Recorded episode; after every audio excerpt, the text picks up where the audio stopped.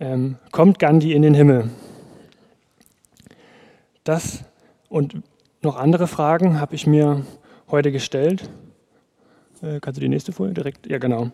Ähm, ich, will mit, ich will heute mit euch zu gewissen Fragen ähm, zu dem Thema Heilsgewissheit auf den Grund gehen. Da habe ich mir mehrere Fragen gestellt. Zuerst mal die ganz klaren natürlich. Warum muss ich gerettet werden? Wer rettet? Wer wird gerettet? Was spielen die Taten dabei für eine Rolle? Bin ich errettet? Kann ich mir sicher sein, dass ich gerettet bleibe? Und was ist mit Nichtchristen? Genau. Ähm, also erstmal, warum muss ich gerettet werden? Genau, richtige. Ähm, Gott ist Liebe. Das können wir im 1. Korinther 13, Vers 4 bis 5 nachlesen. Ach ja, heute werden wahrscheinlich sehr viele Bibelstellen kommen, weil ich kann viel zu dem Thema erzählen, wenn der Tag lang ist, aber die Wahrheit steht in der Bibel und deswegen komme ich mit der Bibel. Die Liebe ist langmütig und freundlich. Die Liebe eifert nicht. Die Liebe treibt nicht Mutwillen. Sie bläht sich nicht auf. Sie verhält sich nicht ungehörig. Sie sucht nicht das Ihre. Sie lässt sich nicht erbittern. Sie rechnet das Böse nicht zu. Sie freut sich nicht über die Ungerechtigkeit. Sie freut sich aber an der Wahrheit. Sie erträgt alles. Sie glaubt alles. Sie hofft alles. Sie duldet alles. So ist Gott. Und wir, wir sind häufig so ziemlich genau das Gegenteil davon. Wir vertrauen auf unsere eigene Kraft, auf unser Wissen. Wir verletzen, wir zerstören, wir hassen. Wir sind halt leiblich und Gott ist geistlich. Doch Gott möchte mit uns Gemeinschaft haben. Aber wir können Gottes Gegenwart nicht ertragen. Der, ähm, ich habe mich mal gefragt, warum im Alten Testament, warum es da bei dem Tempel so viele Mauern gab, wo man in die ersten die ganzen Vorhöfe rein musste und sich verschiedenen Sachen unterziehen musste. Und ich vermute, das war nicht dafür da, Gott vor den Menschen zu schützen, weil Gott braucht keinen Schutz, sondern es ist dafür, die Menschen vor Gott zu schützen. Weil die Menschen, so wie sie sind, einfach Gottes Gegenwart nicht aushalten würden und sterben würden. Genau. Jetzt ist die Frage, wer rettet? Im Römer 6, Vers 23 sehen wir das ziemlich klar. Ähm, denn der Lohn der Sünde ist der Tod, die Gnadengabe Gottes aber ewiges Leben in Christus Jesus, unseren Herrn. Also wir haben den Tod verdient durch die Sünde und wir sind sündig, also musste jemand sterben, der keine Sünde hatte und das ist Jesus. Denn also hat Gott die Welt geliebt, dass es einen eingeborenen Sohn gab, auf das alle, die an ihn glauben, nicht verloren werden, sondern das ewige Leben haben. Wer an ihn glaubt, der irrt nicht gerichtet. Wer aber glaubt, der ist schon gerichtet. So, jetzt können wir eigentlich das Thema an dieser Stelle beenden. Haben wir eigentlich schon alles gesagt. Wer an Jesus glaubt, ist gerettet. Da, ähm, wer wird gerettet? Genau, habe ich ja gerade gesagt. Habe ich mir jetzt einige Bibelstellen rausgesucht. Und da steht zum Beispiel, wer da glaubt und getauft wird, der wird selig werden. Wer aber nicht glaubt, der wird verdammt werden. Auf das alle, die an ihn glauben. Wer mein Wort hört und glaubt dem, der mich gesandt hat. Also zusammenfassend, wer an Jesus glaubt, wer getauft ist und wer auf Gottes Wort hört. Auf der nächsten Folie haben wir dann, wer den Sohn sieht und glaubt an ihn, das ewige Leben habe. Wer glaubt, der hat das ewige Leben. Wer an mich glaubt, der wird leben. Ich habe hier hinter den Glauben ganz viele Striche gemacht, weil das soll bedeuten, dass halt der Glauben ganz oft vorkommt. Genau. Jetzt habe ich aber auch noch andere Bibelstellen gefunden, ähm, wo ich ein bisschen länger drüber nachdenken musste. In Johannes 15, Vers 16 heißt es, ähm, mit dem Beispiel von Weinstock, Wer nicht in mir bleibt, der wird weggeworfen wie eine Rebe und verdorrt. Und in Matthäus, ein jeglicher Baum, der nicht gute Früchte bringt, wird abgehauen und ins Feuer geworfen. Es werden nicht alle, die zu mir sagen, Herr, Herr, in das Himmelreich kommen, sondern die den Willen meines Vaters im Himmel tun.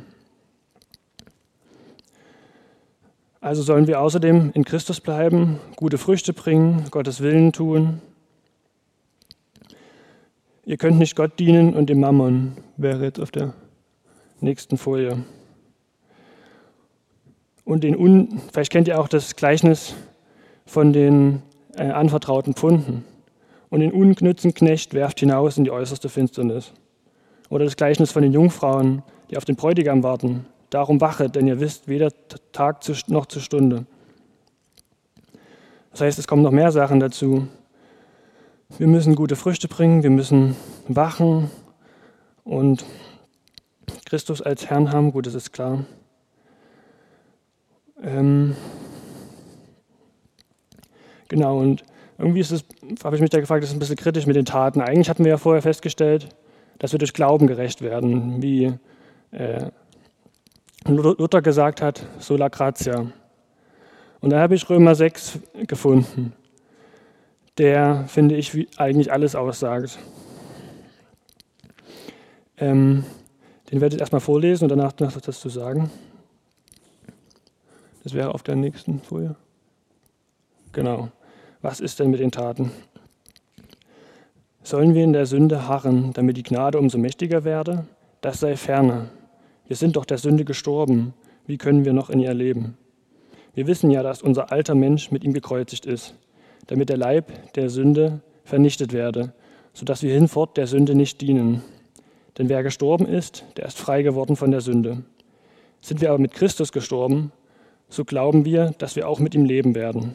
So lasst nun die Sünde nicht herrschen in eurem sterblichen Leibe und leistet seinen Begierden keinen Gehorsam.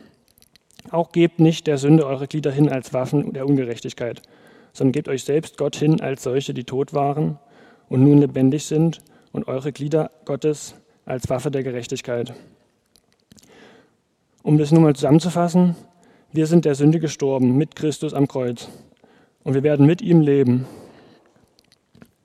Also sollen wir die Sünde nicht herrschen lassen über uns. Das geht noch weiter auf der nächsten Folie. Denn die Sünde wird nicht herrschen über euch, weil ihr ja nicht unter dem Gesetz seid, sondern unter der Gnade. Wie nun sollen wir sündigen, weil wir nicht unter dem Gesetz sind, sondern unter der Gnade? Das sei ferne. Wisst ihr nicht, wem ihr euch zu Knechten macht, um ihm zu gehorchen, dessen Knechte seid ihr? Und dem gehorcht ihr, entweder als Knechte der Sünde zum Tode oder als Knechte des Gehorsams zur Gerechtigkeit. Nun, da ihr aber frei von Sünde und Gottes Knechte geworden seid, habt ihr darin eure Frucht, dass ihr heilig werdet, das Ende aber ist das ewige Leben. Denn der Sünde Sold ist der Tod, die Gabe Gottes aber ist das ewige Leben in Christus, unseren Herrn. Genau, das war jetzt sehr viel Text, aber ich fand, da waren sehr viele wichtige Sachen dabei. Äh, man kann, entweder der Sünde Knecht sein oder ein Knecht Gottes sein.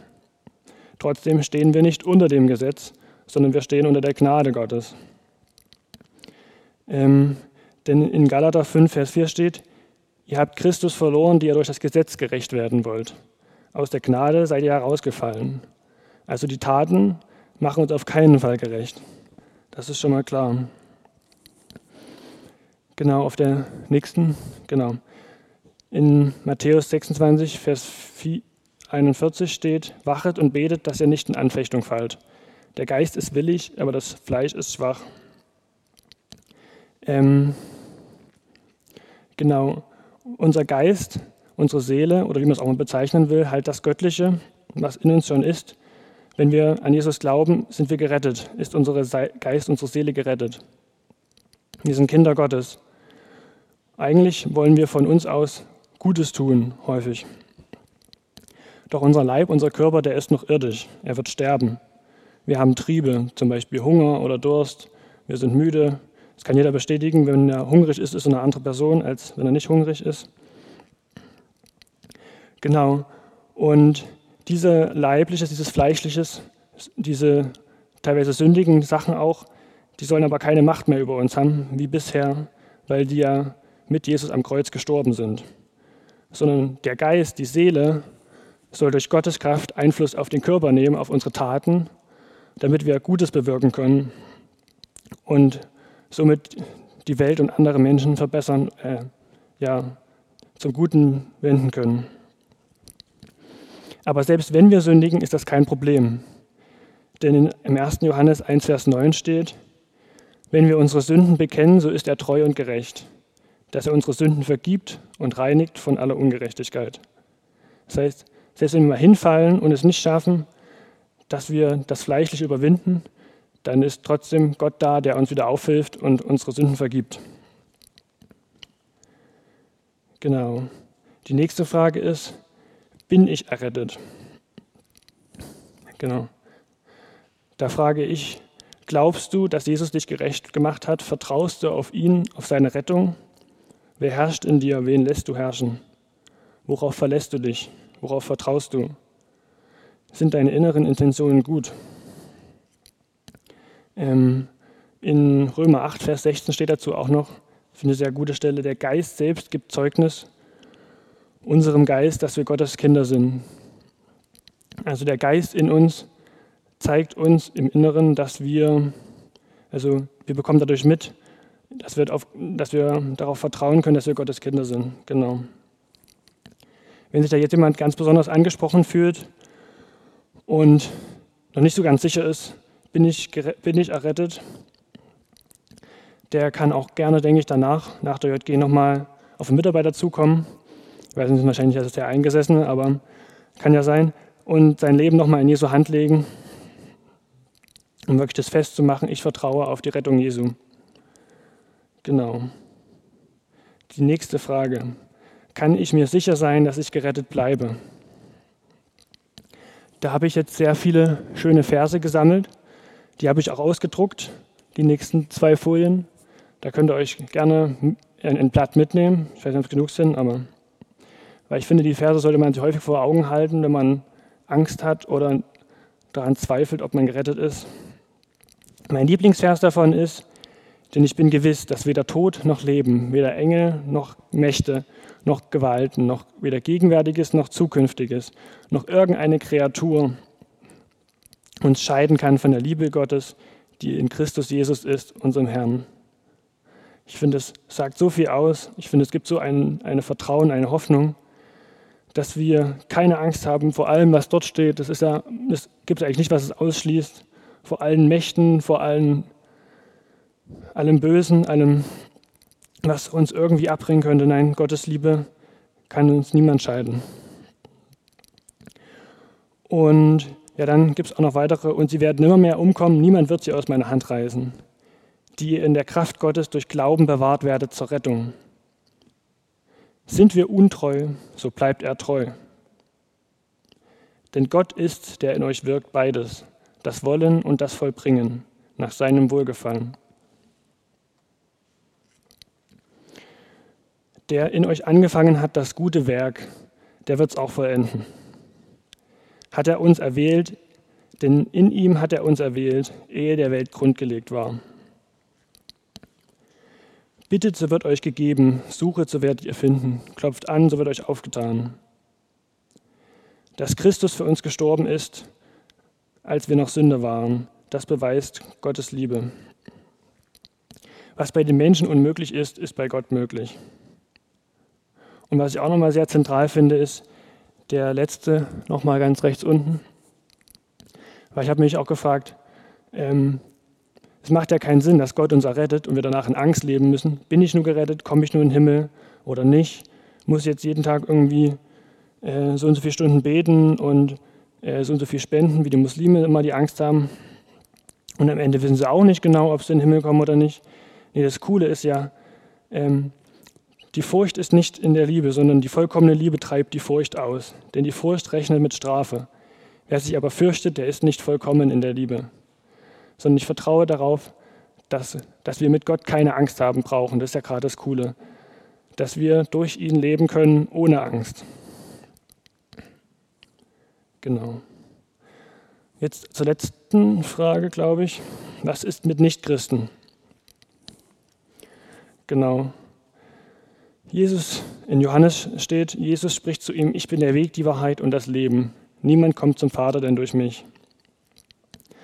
Das heißt, ähm, wenn man nicht darauf vertraut, dass Jesus für einen am Kreuz für seine Sünden gestorben ist und man nur durch ihn gerettet wird, dann hat man noch Sünde. Und wer Sünde hat, kann nicht bei Gott sein. Das schließt sich aus. Das heißt, er muss irgendwo sein, wo Gott nicht ist. Manche nennen das Hölle. Ich weiß nicht.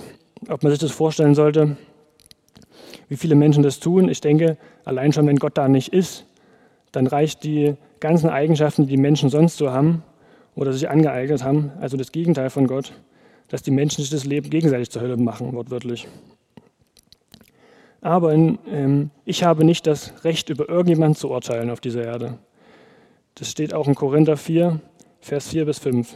Darum richtet nicht vor der Zeit, bis der Herr kommt, der auch ans Licht bringen wird, was im Finstern verborgen ist, und das Trachten der Herzen offenbar machen wird.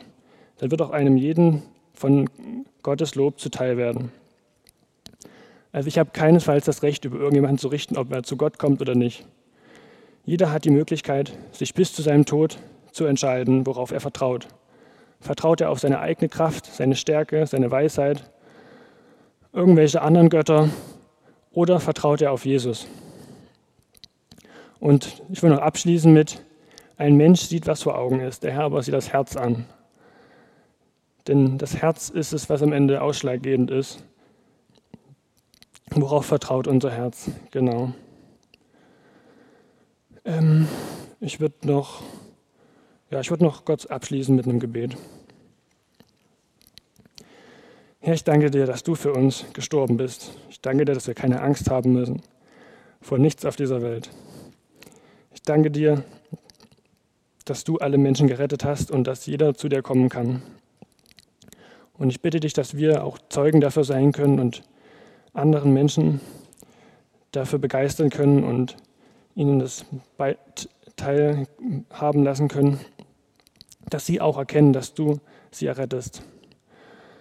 Ja, so also segne uns noch diesen Abend. Segne du unsere nächste Woche, segne du Weihnachten und sei du in der nächsten Zeit bei uns. Amen.